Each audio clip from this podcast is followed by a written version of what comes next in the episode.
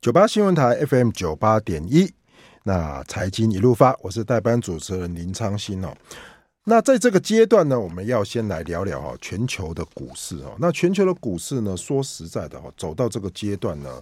也是非常的高档哈。今天所有的雅股哈，全面都呃接倒哈。那在这个往下去测试的过程中呢，其实我们来看几个重要的新闻哈。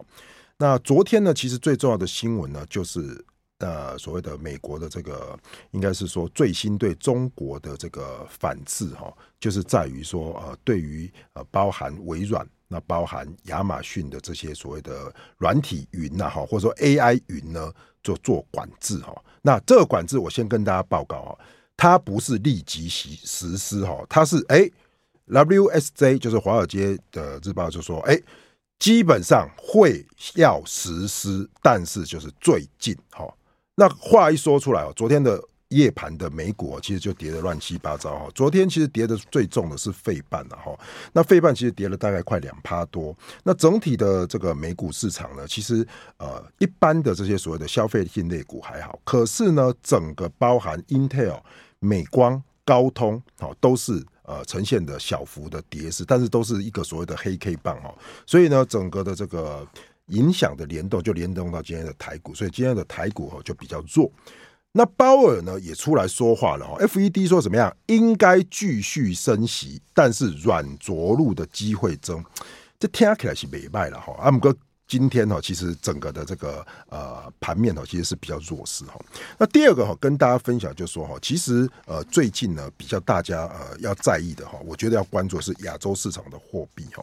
那人民币的市场哦，到今天为止呢，事实上哦还是在走一个走比较弱势哈。今天虽然哈人民币没有大贬哦，可是我跟大家分享一下啊，这个阶段哈，其实从五月开始哦，人民币是从六点九一路贬到最低是到七。一点二八，你不要认为这个七点二八好像哈没什么，这个七点二八哈刚好也是去年度人民币哈在第三季哈贬的最低，这个已经是应该是说几年来的新低了，而且人民币持续的在贬，那人民币贬就出现两个状况。A 股的 A 五零指数就弱势，所以 A 五零指数其实台湾人比较熟 A 五零了哈。A 五零指数呢这一波呢又开始测新低了，到一万两千四，哦，这一波新低到这里。那今天的香港恒生指数呢，呃也是弱势哈，今天是跌了三趴，所以现在变成说哈，中国市场变人人喊打，好不过。呃，新哥在这边告诉大家，我的观察是这样哈。其实中国有三大支柱了哈，那你一样哈，可以抓一些支柱来走。那支柱可能就是一些所谓的我们说的新的一些所谓的消费的新能车了哈。好，那日本股市今天也是跌了哈，不过日本股市最近应该是还不错。好，那接下来这段时间呢，那让我们来邀请到哈富兰克林投顾的资深协理梁佩玲，梁协理你好。主持人好，各位听众朋友、观众朋友，大家好。对啊，这个梁学礼，这个久仰大名，啊、没有，昌兴大哥好。对，那这个其实哦，我知道富兰克林投我，其实这个最近这个我们的这些基金啊，不论是 ETF 或基金哦，今年度都很火热。那上车的投资朋友，其实今年都还不错，但是现在遇到美国对 AI 的这个所谓的管制哦，那您自己怎么去看这样的管制？嗯，好。的确，其实今年以来股债算是一个股债齐扬的表现，但是其实进入到七月份以后，就像昌信大哥刚刚提到的，其实整个市场开始出现一些波动。那我觉得主要是两个因素啦。第一个就是在于刚刚有提到说，就是在于联准会的利率会议记录。其实虽然说六月份联准会是暂停升息，但是你可以看到就会议记录来看，其实决策官员对于到底要不要暂停升息，其实是有杂音的。对，那普遍还是预期说接下来。来可能还是要再升息，所以目前预估就是七月底这一次的会议还是会再升息一码，但是升息一码过后，我想现在最近这几天，包括了美债值利率的弹升，也有在 price in 这样子的预期，但是现在大家比较大的问号就是，到底接下来还是要在呃七月升息之后，是不是还要再升？因为如果就之前的利率点阵图的中位数来看，今年应该还有两码的升息空间，所以其实我觉得最近市场是在 price in 这一个月利率的一个调整。那第二个当然就是在于说。刚刚长兴大哥提到了，就是在于呃，其实美中这部分的一个对抗，我想也不是呃近短期内的事情。那主要是说，因为其实从去年十月份开始，就是美国那时候对中国寄出了比较严格的一个半导体管制之后，其实在这个礼拜一，就是最后来还是有陆续有一些双方的一个你来我往。那这主要是这个礼拜一，中国也是对甲跟者这两项关键也反制了嘛？对对对。那因为这两项，它虽然不像稀土一样是。那种稀少的一个原物料，可是它还是很重要的半导体材料，所以其实也是有一点反制美国的味道。那如果就《华尔街日报》昨天是说，美国有可能就是会限制中国，因为他们虽然说他们去年的十月份的半导体的一个出口管制是限制到他们就是要用到一些比较高运算力这部分的一个呃晶片，晶片，但是他们透过这个亚马逊或微软的呃云端服务是可以到，绕道而行，对不对？对对对对。那所以说其实。是希望能够避开有这样子的一个状况。那其实呃，其实相关的内容细节大概可能要到七月，就是未来几周才会公布啦。那我觉得另外一个当然是在于说，其实现在大家观察的就是，它可能接下来公布的其呃内容，可能就包括会去进一步去限制晶片的性能，因为像之前 NVIDIA 就是 A 一百啊这部分是被限制，所以它就推出了。符合规定的 A 八百晶片，所以其实这部分是不是又会呃，美国政府是不是又会把它的要求又进一步压低到像 A 八百也可能不能出，这是大家观察的点。另外一个就是在云端服务的部分，其实如果从昨天股价，亚马逊跟微软的股价基本上还是一个相对，哦、相对对对对，那啊呃阿发贝是相对比较弱。嗯、另外一个当然，其实你可以看到，其实如果就云端服务来看的话，呃，其实美呃中国自己本身像阿里巴巴。啦，华为这部分，腾讯他们其实还是主要以他们的一个呃，就是当地的呃公司为主。那只是说，他如果说美国真的寄出这样的禁令的话，我觉得或多或少还是会去影响到中国发展 AI 这部分的一个进展，因为毕竟在一些比较高运算的一个先进晶片的部分。这部分的确是会影响到它在发展 AI 这部分的一个运算能力啦，所以我觉得，如果其实我们如果就股价的表现来看的话，我会把它视为是。今天不论是像美股的下跌，或者是今天亚洲甚至日本股市也是呃半导体股票跌幅比较重的一个原因，我觉得第一个当然还是在于就是呃联准会的利率会议记录其实释出了还是比较鹰派的讯息。那这部分因为今年像是费半指数啦，其实很多的股市其实涨幅都已经超过有二至三成，甚至费半的部分呃如果算到昨天是达到四十四个 percent。对对，我觉得还是一个比较偏呃技术面涨多的一个拉回。那只是说，如果在呃美中的一个对抗，尤其是在科技的这部分的一个禁令持续扩大的话，其实我对照了像是去年十月份刚刚提到十月十一号那一次的一个费半指数。在美国推出了这样子的一个禁令之后，的确那几天费半指数都曾经出现，呃，当天就是两个 percent，甚至在十月十四号落底的那一天，有曾经出现四点四六个 percent 的一个跌幅。但是其实其实如果就费半指数来看，大概先前也就已经跌了一波。那只是说这一波，我们觉得，如果以费半指数这一波的高点是在六月十四号来看的话，波段跌幅大概也的确只有三个 percent。那现在的价位。跟去年那时候差蛮多的，因为现在几乎是在各个均线之上，而且乖离蛮大的。那去年那时候是在，就是是在一个相对底部的一个位置，所以我觉得可能费半在这部分。是在美国股市当中，今年先领涨的，也是这一波先领跌的，所以我觉得的确，如果在未来美国股市是不是有机会在呃技术面拉回之后，包括了可能在月线跟季线之间寻求一些止跌回稳的迹象，当然真的重要的关键要看呃费万指数是不是能够率先的止跌回稳。那这当中我们还是强调，我们觉得在美中的一个科技角力这部分，应该会是一个。呃，现在是，而且可能未来还会再持续进行。那只是说，对于科技股或相关的一个公司的影响层面，我觉得要看它实际最后政策出来的一个呃内详细的一个内容，因为它好像不是完全去禁止，而是说你要还是要经过美国政府的一个申请，对对对，嗯，对对对对。那只是说，这个像过去其实也有一些禁令，但是其实如果你透过一些审核，好像也实际上对于这些业绩的影响也没。有那么的一个严重。所以我觉得这部分就管股价短线上的确会反映这样子的一个利空，而呃顺势的出现一些涨多拉回的一个震荡整理，但是我觉得并不会去改变掉，就是。像是整个未来 AI 发展在运用一些呃先进晶片这部分的一个需求，那尤其如果就下半年来看的话，我们还是看好在相关的一个半导体，不论是 DRAM 啊等等，其实还是有机会出现一个落底复苏这样子的一个趋势哦。所以这部分我们觉得应该还是比较偏向于呃就是短空。那中长期的话，我们觉得基本面的部分应该是有机会去掩盖在相关的一个呃美中对抗这部分的一个利空影响。所以说言下之意哦，其实梁先生你也会觉得说，在这个地方呢，基本上哦短期的回档，那如果说下半年其实应该也不错的话，反而投资人应该这个时候应该是要伺机来找择机的好机会切入，是吧？哎，对，没错，因为之前其实呃，在股市真的是呃，今年上半年的确是跌破眼镜的强劲啦。那主要真的是在 AI 的一个题材带动，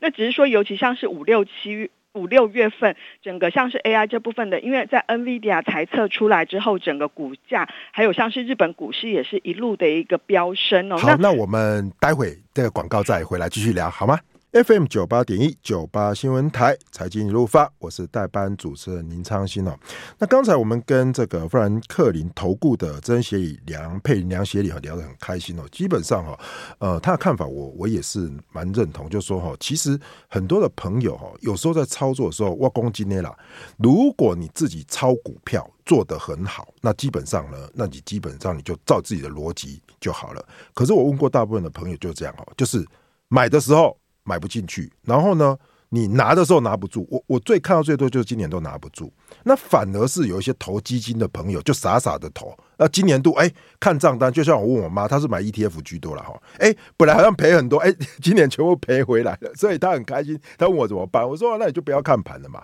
哦，所以以这样的一个角度来讲哦，我会认为其实美美国的基金呢，其实呃，今年的下半年度应该还是有机会哈。不过呢，我们今天第二个。部分哈，也要跟这个梁谢也来做请教，就说哈，这样子除了美国之外呢，这这个礼拜，我想这两个礼拜很康的时机笨哦，日本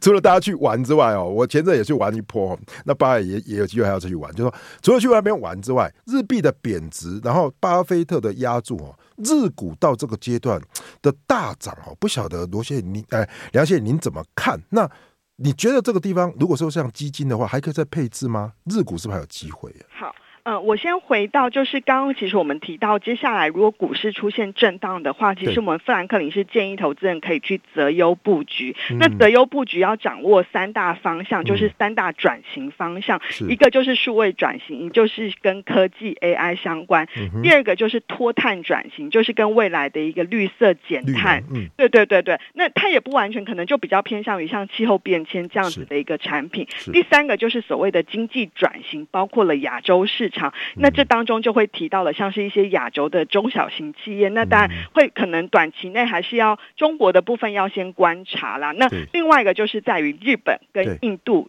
股市都是我们认为是在所谓的经济转型的这个题材里面。是。那日本的部分，我想主要其实如果从大方向来看的话，基本上它跟其他已开发国家很大不一样，就是第一个，它目前的央行还是在一个政策宽松的一个环境。而且虽然说它目前的通膨也是有上来，那其实过去因为日本三十几年都是在通缩的，对。通膨来说，对日本来说反而是，是 对 对。对，它不像美国这种很担心通膨，呃，变成恶性通膨。欧洲也是，那因为你可以看到，如果就像这个礼拜日本公布出来的短观记录、短观的一个报告，其实都反映出它制造业是在复苏，而且是七个季度以来首度的改善。对，其实，在消费者持续增加支出，企业也扩大资本支出，所以你可以看到，就全球主要国家来看，日本也是唯一一个今年的经济成长率是比去年再来的成长一些。对，那这部分其实就可以造就，就是日本的企业获利也在增长。那你可以看到它最近的薪资也在增长。那另外一个就是，这个是如果就总体经济面政策宽松，然后总体经济呃企业获利、消费动能都是在改善的状态之下。当然，其实它或多或少还是会受到出口的影响，嗯、但是因为日元的贬值，又让它比较缓解了这个出口对它的一个、嗯、压力。对对对。那另外一个比较拉长时间来看呢，就是在过去几年从安倍经济学之后，的确大幅去改善了日本企业的公司治理。现在在讲 ESG 嘛，那如果就公司治理来看，因为过去日本是比较偏向于。就是还是比较偏向于那种董事会，其实比较不让投资人有一些积极股东主义的部分。那现阶段其实透过了一些有一些积极股东，尤其是外资的参与之后，他们去提高他们的股利发放，就是做一些友善股东的行为。这个是外资持续去看好日本，就是为什么像巴菲特也是做这样投资的一个原因。第三个当然我觉得还是很重要的，就是在一个美中对抗的一个大环境之下，其实日本也扮演了一个他的角色，就是在半导体。体复兴这一块的，它其实是受益的，对不对？对对对，其实跟台湾有一点类似，嗯、只是你可以看到，像五月份，它跟所谓的几大，包括了台积电，还有英特尔这些的一个几大的一个半导体大老板站在一起，你就可以展现出来，他们要去重建。其实，在未来半导体这一块，那因为未来在 AI 发展的一个基础建设的部分，呃，晶片占有半导体占有一个关键的地位，所以我觉得日本在这一块。总体来看的话，我们对日本股市的确也是相当的看好，而且也并不认为它可能是个可能只是短期的一季甚至两季，它可能是一个比较偏向于未来几年，我觉得都有机会持续往上，甚至有一些补涨的空间。因为过去几年几乎日本股市是很少真乏人问津啦，对，大家也都不买，而且哈、哦，我也补充一点说，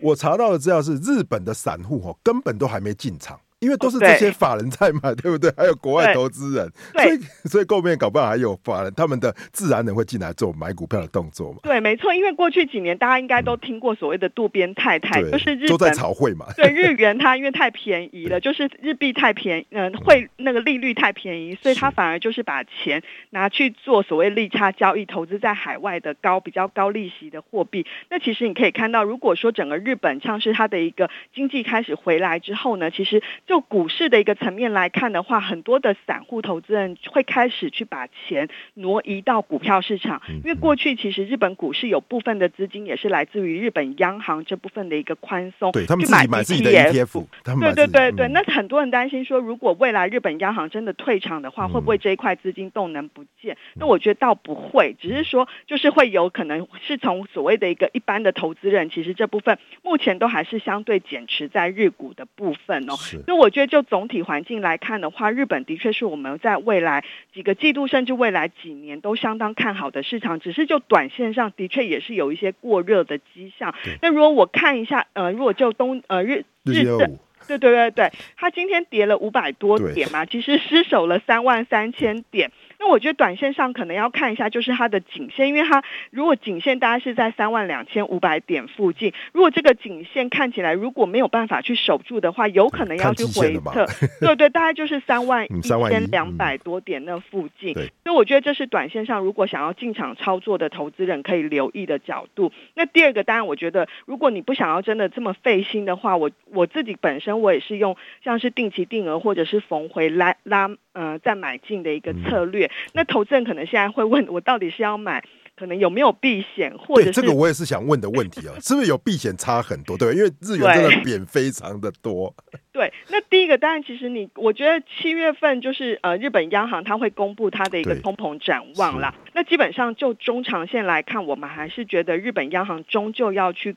改变它的呃货币政策，对，所以我觉得日元以这个价位来看的话，是相对便宜的，尤其也已经接近了之前日本官员去进场干预的点。那只是说短线上可能还是有一需要拉锯。那如果说短线上，所以如果说你不想要去中长线，我会比较建议你就是买美元计价的股份，就是同时可以掌握了日本股市或者是日元升值的潜在机会。那如果说短线上你还是比较担心可能汇率这部分波动的话，你就可以有部分的是用呃有做避险的一个标的去做介入，但是中长期我们是看好整个日本的股汇都有同步上涨的一个潜力。哦，所以如果是这样的话，其实梁经理这样的话，我听你言下之意就是说，假设说这个地方到这个点，事实上日元的避险其实反而不是那么重要。是不是反而干脆说，如果要买，就是改买美元计价的，是这个意思吗？对对对，因为主要的原因它贬的够多了，对不对？对，因为现在这价位真的是很便宜。那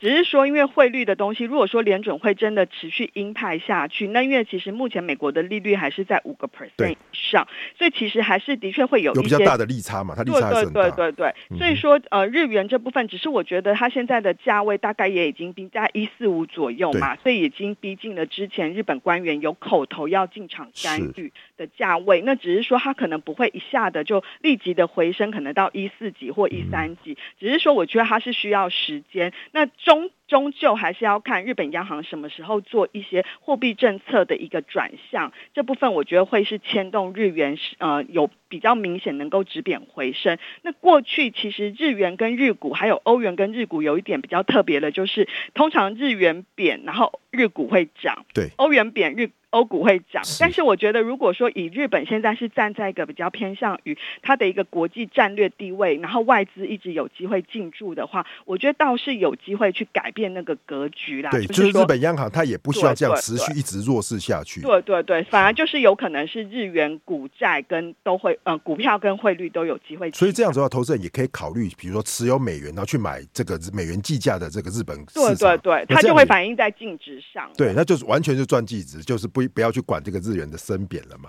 对，呃，对，它就可以直接反映在净值上。好，那谢谢这个富兰克林投顾的这个梁协力。